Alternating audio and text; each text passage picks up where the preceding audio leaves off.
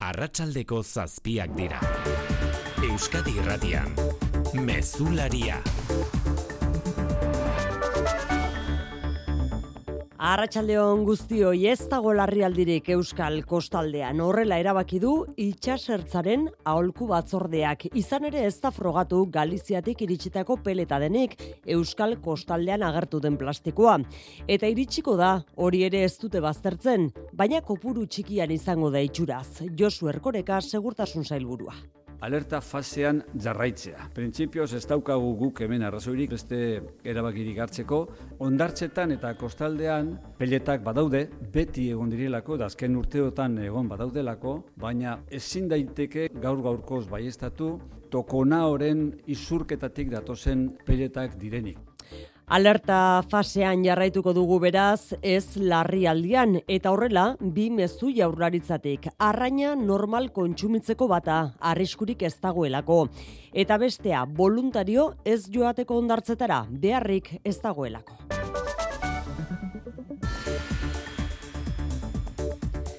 Itxasoan bezala ura karre dabiltza Madrilen ere Espainiaren aurkako estorsioa leporatu dio Alberto Núñez Feijo, alderdi popularreko presidenteak Pedro Sánchezi atzo akordioa lortzeagatik junsekin gobernuaren dekretuak salbatzeko bere abstentzioaren truke.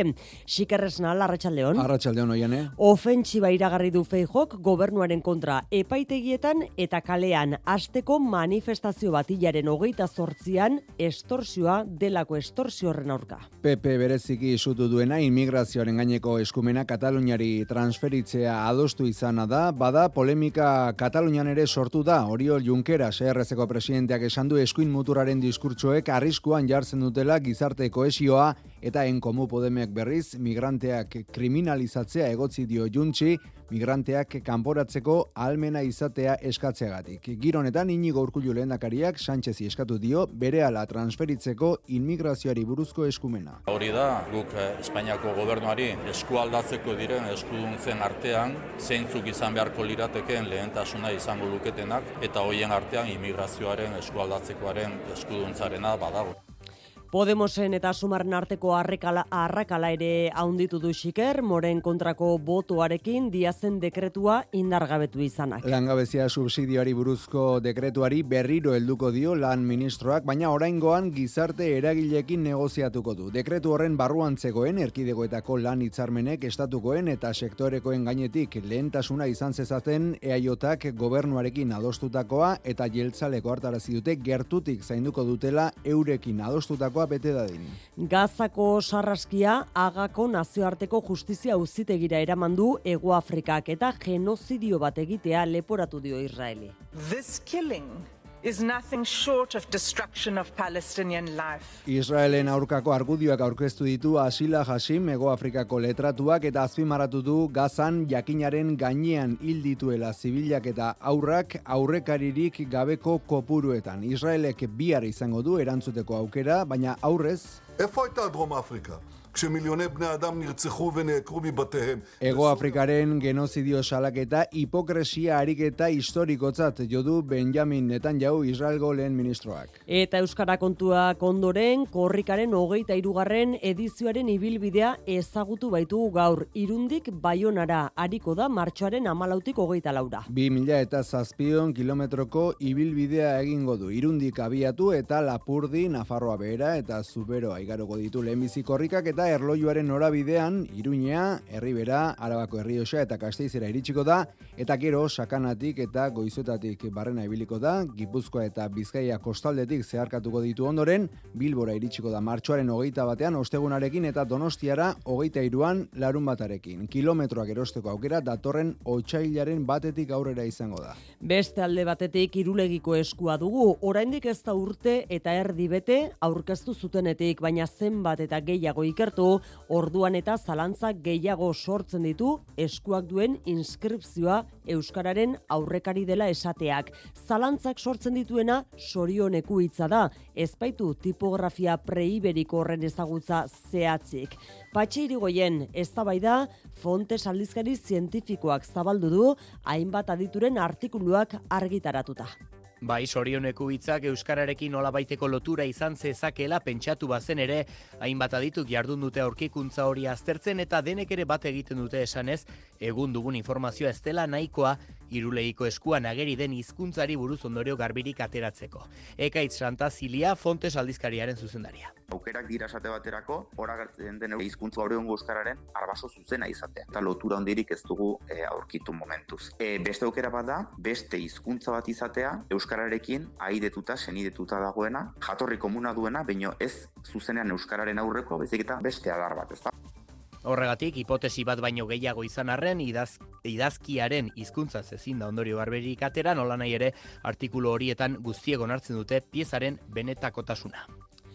Kiroletan beri, zaharitz gaiastegi arratxaldeon. Arratxaldeon, oiane. Motorrak berotzen ari da osasun harria den Superkopan Barsaren kontra aritzeko ordu bete barru. Bosteun saleren babesarekin etxetik eh, bos mila kilometrora Barsa mendean hartu eta finalerako txartela eskuratzen ahal eginduko da talde Nafarra Saudi Arabian. Jago Barrasatek futbolari guztiak ditu prest, tximi abila izan ezik eta eskuartean eh, daukagu historia egiten eh, jarraitu gura duen amaikakoa Sergio Herrerak zainduko du gaurkoan gorrien ateatzeko lerroan eskuinetik eskerrera Areso, Katena, David García eta Juan Cruz hariko dira, Muñoz, Zaimar eta Moi Gomez zelaiardian taldeari horeka emateko gertu eta aurrera begira, Peña egal batean, Arnaiz bestean eta Ante Budimir izango da golak sartzeko arduraduna.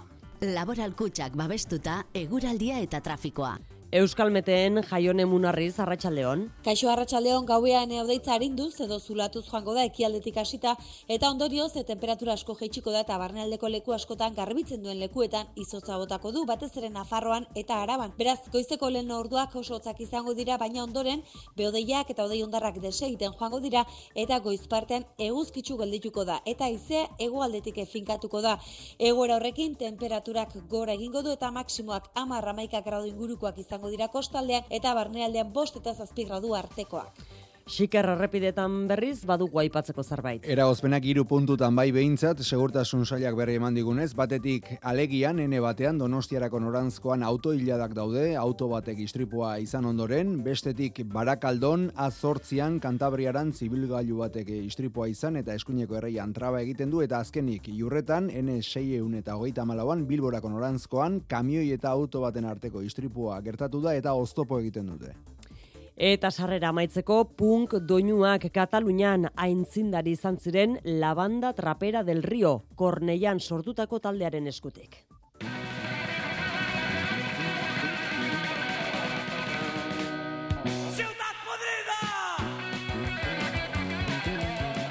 Izan ere albiste dugu berriz ere, Miguel Ángel Sánchez tenedor abeslaria Morfi Grey ez izenez ezagunagoa bere eriotzagatik. Irurogeita lau urterekin hilla. Langilesena eta rokanrola edo punkan astu zabestia aztezinak komposatu zituzten labanda trapera del rio taldekoek, adibidez, Kataluniaraz idatzi zuten abesti bakanetako hau, ziutat proibida.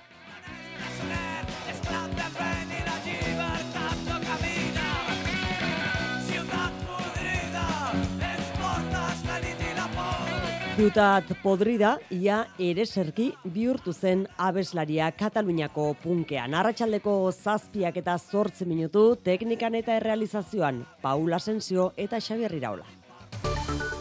Euskadi Irratian, Mezularia, Oiane Perez.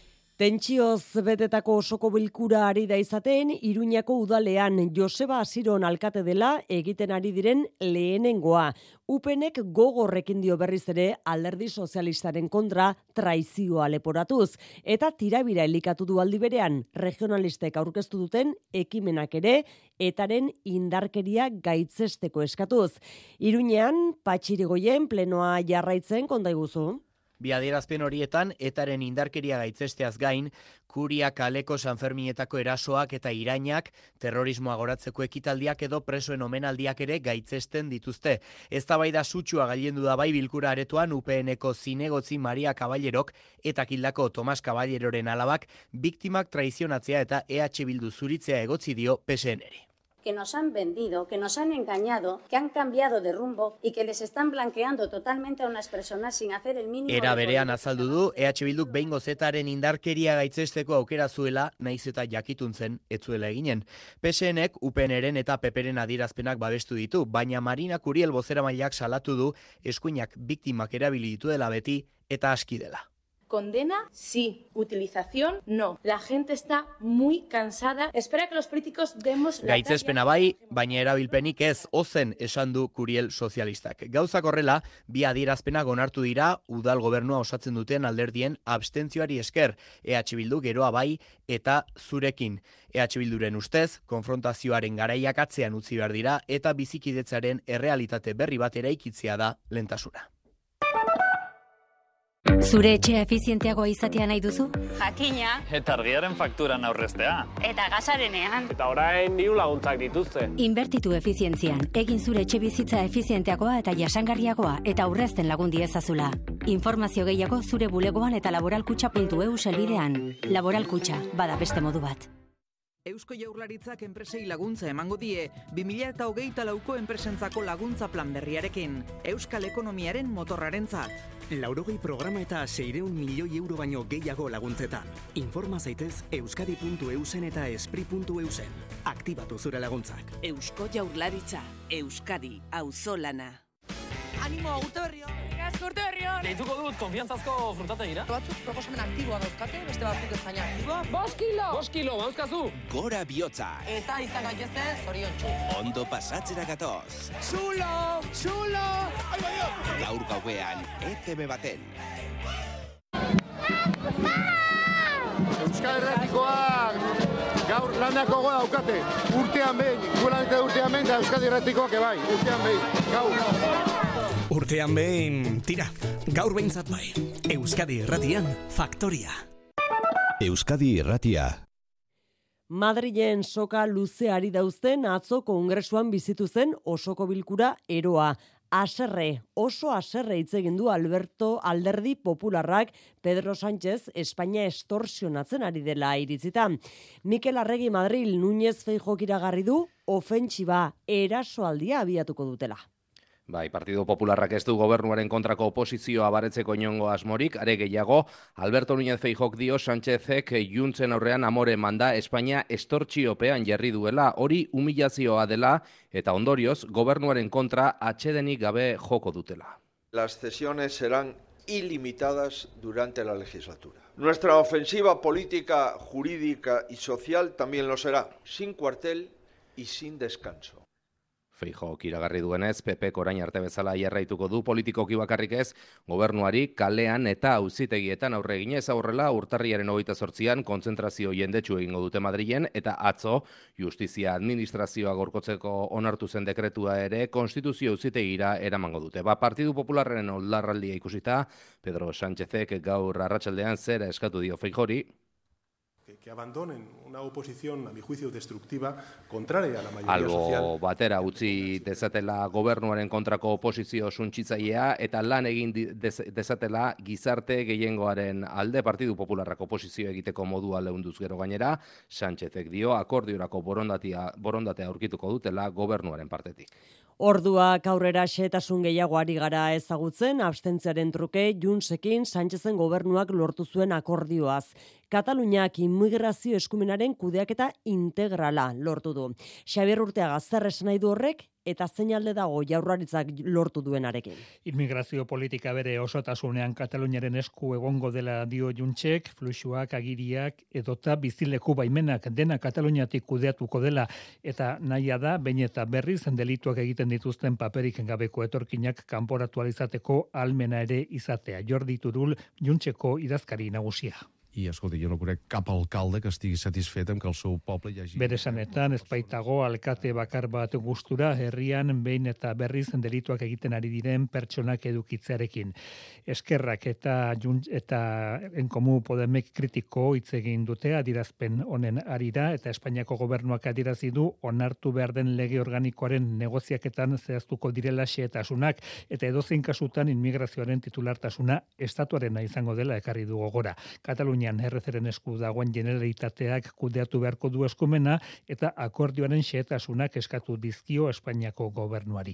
Laster Euskal Autonomia Erkidegoaren esku geratuko den inmigrazio eskumenari dagokionez, jaularitzako iturrien arabera, harrera, integrazio politika edota aholkularitza juridiko hartuko ditu bere gain, ez mugen kontrola, asilo eskariak edota bizileku baimenak. Urkullu lendakariak eskumena berehala jaularitzaren esku guzteko eskatu du. PSOE eta Juntzen akordioak jasotzen duenen artean dago baita ere, oliba olioak lehen aldiz ez duela zerga erantxirik izango, zero izango da olioaren beza, olio ekoizleek, baina zalantza dute erosketa saskian nabarituko ote den fakuak gogoratu du euneko irurogeita bederatzi azizela iaz olio litroaren prezioa, entzun Mikel Izagirre, Erroiz Oliba Olio Estraren ekoizlea eta Felix Garzia Trujal Almazarakoa.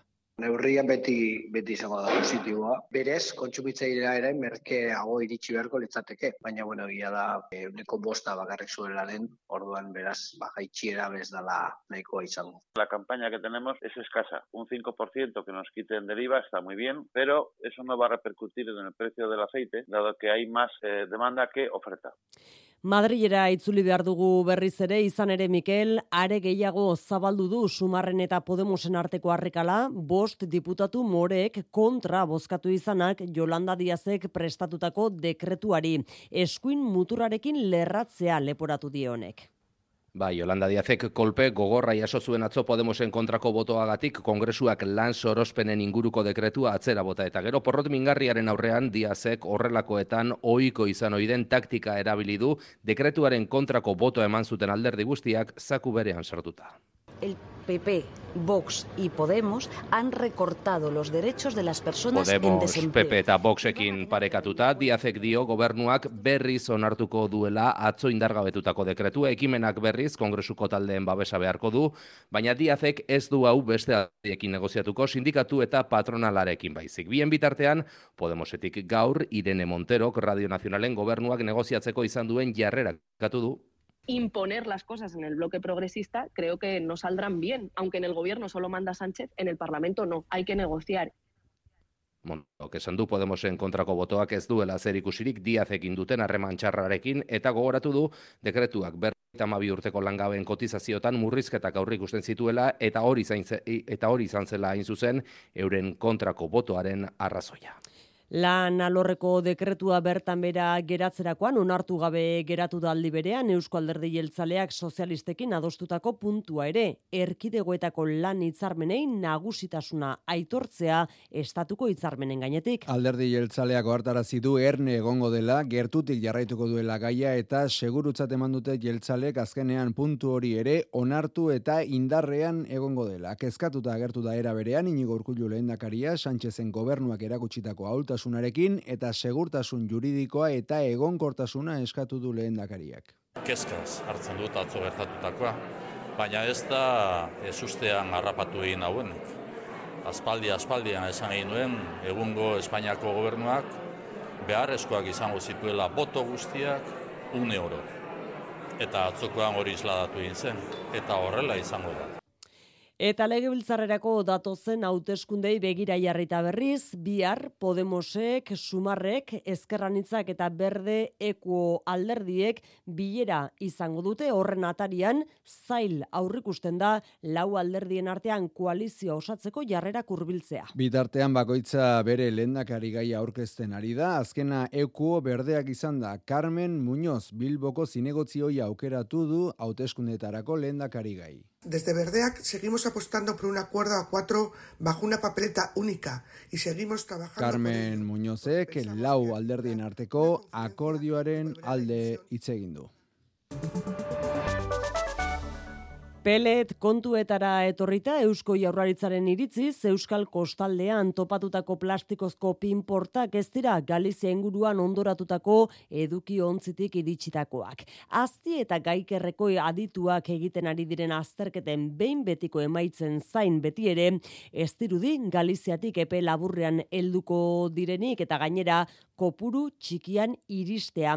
Espero dugu Jaurlaritzak beraz, koordinatutako jaurlaritzak koordinatutako itxasertzearen aholku batzordeak ez du arrazoirik ikusten larrialdi egoera ezartzeko herritarrei aldi berean arraina lasai kontsumitzeko eskatu diete Luiseron.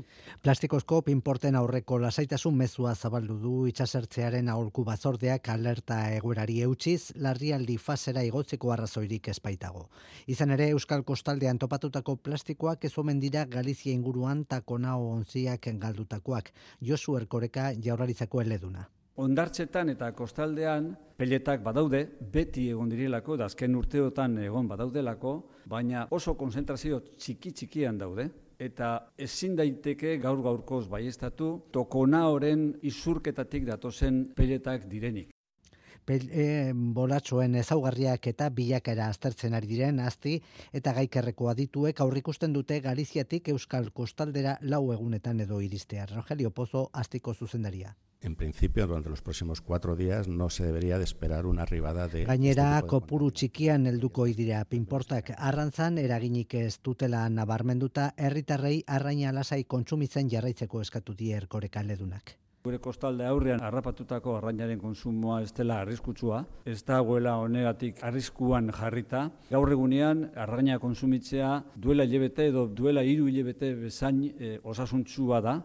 Itxasoan plastikozko bolatxoak jasoko dituzten hiru anaiak eta rokillo ontziak aurkeztuko dituzte bihar santurtziko portuan. Bien bitartean etor daitekeen peletari aurre egiteko voluntario sareak osatzen ari dira ingurumen eta voluntario lorreko euskal elkarteak tartean Bizkaia gara, sare berdeak eta surf rider elkarteak. Soilik beharrezko kasuan jarriko dira martxan sare hoiek beti ere erakunde publikoen eskutik elkarteek gizartearen berehalako erantzuna esker eskertzen dute, baina laguntza hori eraginkorra izan dadin, garbiketan aritzeko gidak osatzen ari dira. Hala adirazi digu Maria Ballesteros Surf Rider Foundationeko kideak askotan joaten gara e, ondartzetara eta lagundu nahi dugu, baina batzutan ez dakigu nola egin eta behar bada txarto egiten dugu. Galizian bien bitartean bertako gobernuak bigarren alerta maila ezarri ostean Espainiar gobernuak bertara bideratu asmo dituen baliabide teknikoak daude orain bi gobernuen arteko ikamikaren erdigunean. Peleten krisiari aurre egiteko amaika itxasontzi edo bi helikoptero eskatu ditu besteak beste xuntak bada trantsizio ekologikorako ministroak errege magoei idatzitako gutunarekin alderatu du eskari hori eta ardura gabekeri atzatu jo du horrelako dispositibo erraldoia eskatzea bera. Bien bitartean itxaskorronte aldaketak asteburuan ekarlezaken pelet olde zabalagoak kezkatzen ditu adituak ainara hortiz. Espainiako gobernuarentzat ez da inolaz ere onargarria eta neurriz kanpo dago xuntaren gandik jaso duen laguntza dispositibo eskaria. Pel eta itxaso zabalean jasotzeko amaika itxasuntzi eta urazpian lan egiten duen robota tarteko. Transizio ekologikorako Teresa Rivera ministroak tinko esan du ez dituela baliabide horiek Galiziara bidaliko. Zergatik, ba hori egin ezkero, salbamenduko estatuko ia baliabide guztiak bertan leudekelako, gainerako balizko larrialdiak erantzunik gabe utzita. Pero no me diga que aquello que es útil no lo quiere y que sin embargo me manda una carta a los Reyes Magos que dejaría sin cobertura al resto del país. Lurrean laguntza bitartekoak bai, Galizako erakundek egoki jo orduko horiek bidaltzeko presta gertu da ministroa. Galizako xuntatik Alfonso Rueda presidentea kexu da, larrialdi maila bigarren koskara pasadenetik berrogeita sortzi ordu igaro direnean estatuak ez diolakoekin itxasoan garbiketari. Surrealista jodu gertatzen ari dena. Bueno, eu falaba de surrealismo se está cumplindo. Nos dixeron que tiñamos que decir que medios Moncloak deles queríamos egin duelako Galizan eskuartzeko almena izateko eta Galizarrek peletari aurre egiteko beharrezkoak jodituzten baliabideak eskatu orduko gobernu zentralak eskua erretiratu dielako ruedaren sanetan. Madrileko jarrera bareagoa agertu dute talde ekologistek, gobernu ordezkariari xuntarekin batera elkarlan koordinatua exigitu diote eta une oro herritar guztientzat informazio eguneratua eta gardena ematea. Hori lehorrean, uretan berriz, Galizako goita mairu udalerritako areatzetan atzeman dituzte pinpont, pinportak, eta itxas baldintzen evoluzia ikusita, orain arte baino pelet gehiago irits liteke ondartzetara asteburuan. Ego Afrika kasmo genozidak leporatu dizkio Israeli gazan eta nazioarteko justizia auzitegiari eskatu dio behinbeineko neurriak agintzeko. Ziur dago, estatu judutarrak bere kabuz ez duela estrategiarik aldatuko ala ere. Nazio batuen organo judizial nagusiak denak arditzake neurri juridiko lotesleak, baina ez du horiek gauzatzen direla bermatzeko modurik Brusela, Maia Portugal. Bombardak eta masiboak eriotzen artean nagusiki emakumeak aurrak eta jaio berriak leku aldatze orokortuak eta oztopo asko laguntza humanitarioa sartzeko gose ziltzeko arriskuan den gazan. Argudio horiek baliatu ditu Ego Afrikako talde legalak ekintza genozidak leporatzeko Israeli. Arentzat etxaia ez da soilik jamas baizik eta gazako herritarrak tenbeka enkukatoibi abokatuak iradoki duenez. The enemy is not just the military wing of Hamas but is embedded in the fabric of Palestinian life. Eta Israelgo estatuko kidei egotzi die asmo genozidak xaxatzen aritzea. Bista honek ez du balio epe laburrera zehazteko gazakoa genozidioa den ala ez. Ego Afrikaren bere alako helburua da auzitegiak agindu diezaiola Israeli bere estrategia geldiarazteko. Adila Hasim abokatua. Without an indication of provisional measures, The atrocities will continue. Baina auzitegiak ez luke tresnari gero neurri horiek aplikatzeko. Israelgo gobernuak gaitzetsi du da bista bera eta bereziki Ego Afrika, bihar bere abokatuek hartuko dute hitza hagan. Human Rights Watch erakenduaren 2008 lauko txostenak xeetasuna handiz jaso ditu Israelek gazan burututako giza eskubide urraketak. Zibilei ezarritako zigor kolektibo hori gerra krimen bezala definitzen dute. Hori bai, genozidioa denala ezargitzeko proba zehatzagoak behar direla adierazi dute, baina agako auzitegiak hala ebazten badu, Israelen aurkako zigorrak eskatu ditu landerrizagirre.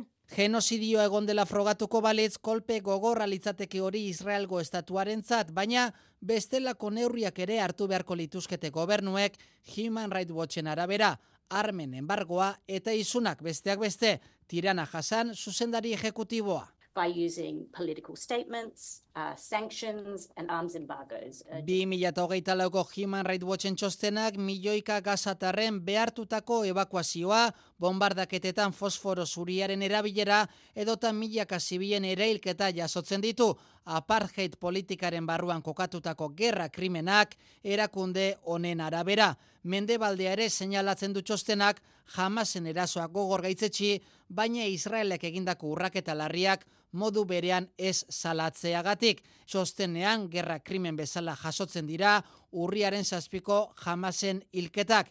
Horrez gain, milizia palestinaren koetea seinalatzen du, gerra hasieran gazako alali erietxean, eundaka hildako eragin zituen lerketaren egiletzat. Oraindik ez da urte eta erdibete irulegiko eskua aurkeztu zutenetik, baina sarreran aipatu dugu zenbat eta gehiago ikertu orduan eta zalantzak gehiago sortzen ditu eskuak duen inskripzioak adituek oraingoz ezin dute baiestatu inskribatutako hitza euskararen aurrekaria denik. Fontes Linguae Baskonu aldizkari zientifikoak irulegiko eskuari buruzko dosier zientifikoa kaleratu du eta aditu ugarik egindako bederatzi artikulutan bildu du zalantza hori. Bien bitartean korrika, irundik baionara bidean, nondik eta zein ordutan igaroko den ezagutu dugu gaur. Pres dago telefono mugikorrerako aplikazioa.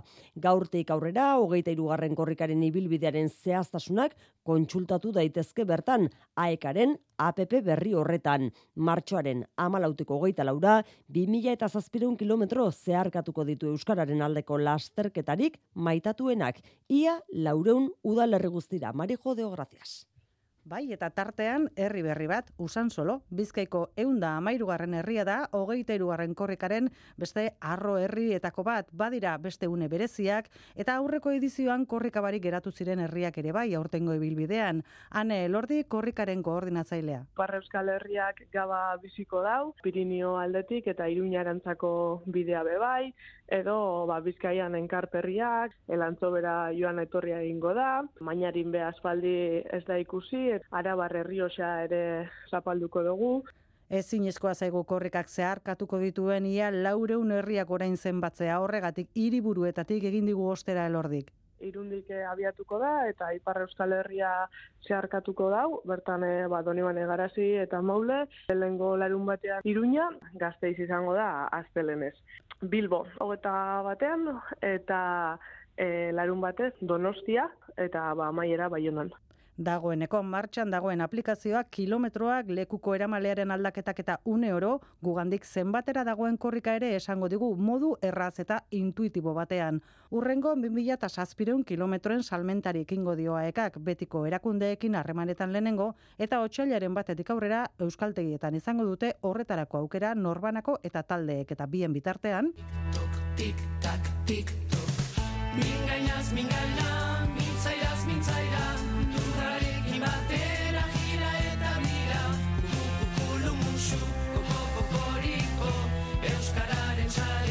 Bien bitartean, hause, korrikaren abestia dugu martxor arte itxaroteko.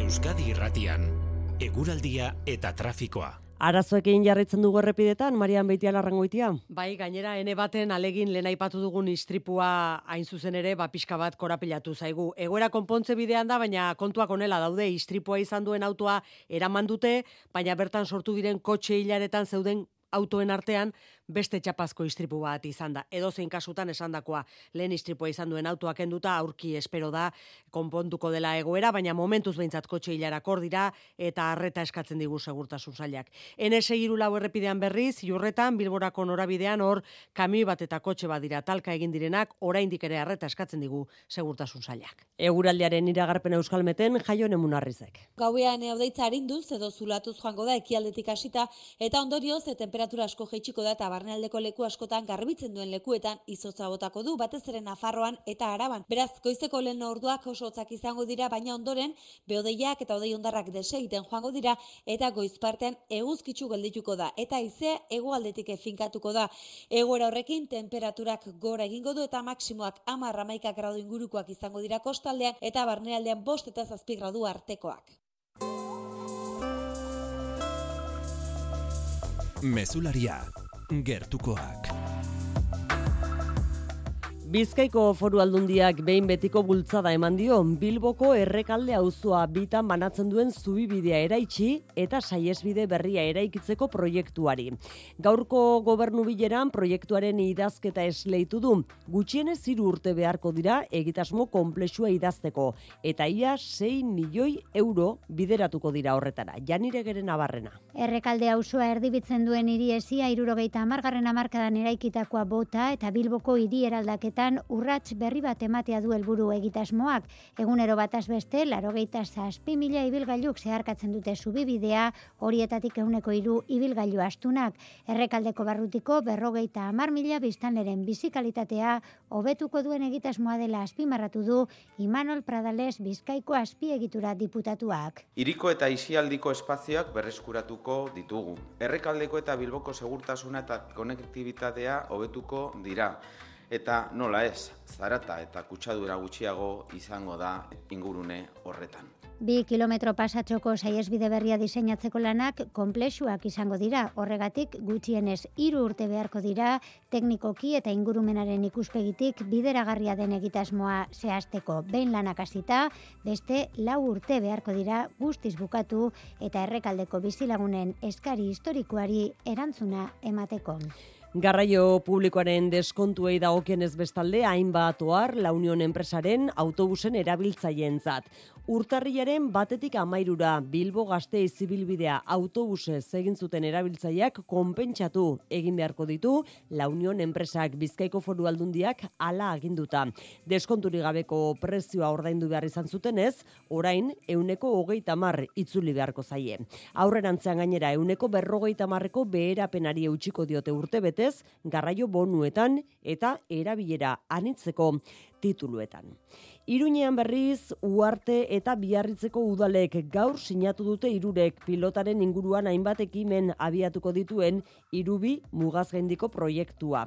Besteak beste pilotari lotutako kultura eta turismo jasangarria bultzatzea aurrikusten du eta gainera Iruñea pelotaren munduko hiriburu izendapena lortu nahi du Joseba Siron alkateak Iruñearentzat.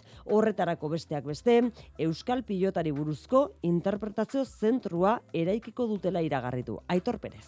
Pilotak historikoki Nafarroan eta Euskal Herri osoan izan duen garrantziagatik proiektu estrategikoa dela dio Joseba Siron Iruñeko alkateak. Euskal pilota gure hiriaren eta gure herriaren bizitza sozial eta kulturalaren, kulturalaren oinarrizko osagarria izan da amairu garren mendetik gutxienez. Baina Kirola Zarago izan dezakeen garrantzian oinarritzen da irubi proiektua zehazki kulturalki baita turismo baliabide gisa ere. Hildo horretatik biarritzu arte eta iruñaren arteko pilotari lotutako ardatz turistikoa osatuko dute irudalek. Gainera, iruña euskal pilotaren munduko hiriburua izan da pena lortzea helburu estrategikoa da eta horri lotuta pilotaren interpretazio zentrua ere eraiki nahi dute. Orotara, iruko masei milioi euroko aurrekontua du proiektuak horietatik 2,3 milioi Europako feder funtsetatik helduko dira diru gehien jasoko duen herria uarte izango da helduko zaizkion 800 eta 70 mila euroek Euskal Jaiberri frontoia birgaitzeko baliatuko dituzte Nafarroa eta iparraldeko frontoien inventario ere aurre ikusten du proiektuak eta gainera Kirol Eskola eta ikastetxeekin elkarlana bultzatuko dute Euskal Pilota sustatzeko. Kultura leioa. Euskal Autonomia Erkidegoko zine aretuen 2008ko balantze oso oso baikorra aurkeztu dute. Jasotako diruari dagokionez bai, baita bildutako ikuslei dagokionez ere. Euskal Autonomia Erkidegoko zinemen diru bilketa euneko berrogei azida. Eta ikusleen kopurua berriz euneko hogeita amalau. 2000 eta hogeita bigarren urtearekin alderatuta beti ere, ezae Euskadiko zinearetuen elkarteak emandako datuaren arabera azpimarratzekoa datu horiek lortzeko zenbait euskal filmek egindako ekarpena eta beste datu azpimarragarri bat Paul Urkijoren irati filma urteko hamar pelikula ikusienen artean kokatu dela zazpigarren postuan. Juan Ramon Martiarena. Euskal Autonomia Erkidegoko zine aretoek hogeita iruko zazpi milioi euro bildu eta iruko milioi ikusle izan zituzten iaz ezae Euskadiko zine aretoen elkarteak emandako datuen arabera. Ezarentzat 2000 eta emeretziko datuak pandemia aurrekoak dira erreferentzia nagusia eta zifra hoietara heltzeko pixka bat falta da oraindik. Zehatz mehatz lauko malau milioi euro eta bat koma bat milioi ikusle. Hala ere, ezae gustora dago iazko datuekin hoien atzetik lana handia eta instituzioen laguntzak daudelako. Iazko datu positibo hoien baitan azpimarratzeko moduko bestea zera da irati eta hogei mila erle espezie Euskal Filmen estrenaldiek utzitako zifra honak eta Apon Entry eta Las Buenas Compañías bestal bezalako beste batzuen emaitza onak ere, aurrikuspenak aize gainditu baitituzte. Ane Lardi ezaren koordinatzailea. Estatu mailan Euskal Autonomia Erkidegoko zifra direla onenak eta eragina daka hoi euskal produzioak, euskal zinemak, batez ere irati eta 20.000 espezies de abejas izan du dia hor, hainbeste jende karri diguna, bai? Eta iazko datu positibo hoiek guztiak gutxi balira, azpimarratzeko ere Paul Urkijoren irati, iazko amar filmerik arrakastatxuenen zerrendan ageri zaigula oso gutxitan gertatzen dena.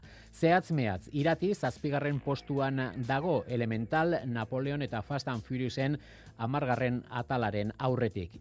Euskal Autonomia Erkidegoko hiru filme arrakastatxuenak, Barbie, Avatar, El sentido del agua eta Super Mario Bros. la película. Doinu eleek Euskarazko plazen sareak aurtengo kulturekitaldien berri eman du. Baztango hilbeltza literatur jaialdia dute lehenengo geldialdia. Urtarriaren hogeita bitik, hogeita zortzira bitartean ospatuko bai dira novela beltzari buruzko aurtengo ekitaldiak. Baina agendan kontuan hartzeko data gehiago ere baditu aurtengo edizioak. Aloina beraz alankideak ditu xetasunak. Bazen behin altxor bat, altxor kutsa handi bat, kantaur itxaso ondoan. Dantzan jartze zituen inguratzen ziren guztiak. Alaxe, ipuin kontalali lanak eginez hasi du prentxaurrekoa julen garete geure gelatikeko kideak, eta haren ondoren segidute gainerako sarekideek. Elkarrekin ipuina osatuz eta narrazio labur baten bitartez jakinarazi dute zeintzuk diren aurtengo doinuele sarea osatzen duten Euskal Herriko zortzi herriak, eta baita 2008 lauko ekimenak, guztiak Euskara utxan. Doinuele, doinua eta 呆了呀 musika eta liburua, euskal kultura. Hango eta hemen gozaretuta, harrapatuta, elkartuta. 2002ko hilbeltzean sortua. Horixe aurtengo lehenengo itzordua maitane maritorenak aipatutako baztango hilbeltza, hilako geita betik asita. Ondoren iritsiko dira, azkoitiako geure gelatik emakumeek idatzitako liburuen azoka, zarauzko literaturia, ziburuko hernaniko eta lazkaoko liburu eta disko azokak, sarako ikusi mikusi eta galakaoko sormen azoka. Nazio mailako sarea da gurea. Urte guztian zehar, eskaintza Euskal Herriko zortzi txokotan. Euskara hutsezko... Ia osatu zuten sarea indarrak batzeko eta ekimena joi hartzun handiagoa emateko asmotan. Nazio mailako ekimenaren lehenengo urtea positiboa izan dela diote, eta hortaz, aurten ere, saretzen jarraitzeko asmotan direla. Urte bete bada sortu ginela. Elkarrekin ikasi egin dugu. Elgarri lagundu egin diogu. Osasuntxuago gatoz aurten. 2008ko elkarlanaren balorazio ona indarreman da. Zortzi partaide denera, Euskal Herriko zortzi herritako ekimenen ordezkari eta metafora berean batu direnak. Bakoitzak irakurretako pasartea, koldo mitxelena kulturuneko aretoan eskegi duten saretik zintzilikatuta.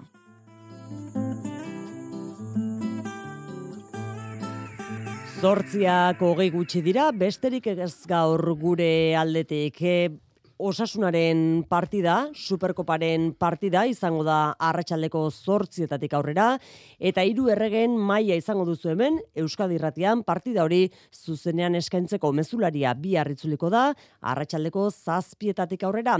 Aritz gaiastegi hemen dugu, arratsalde honaritz. Arratsalde hon,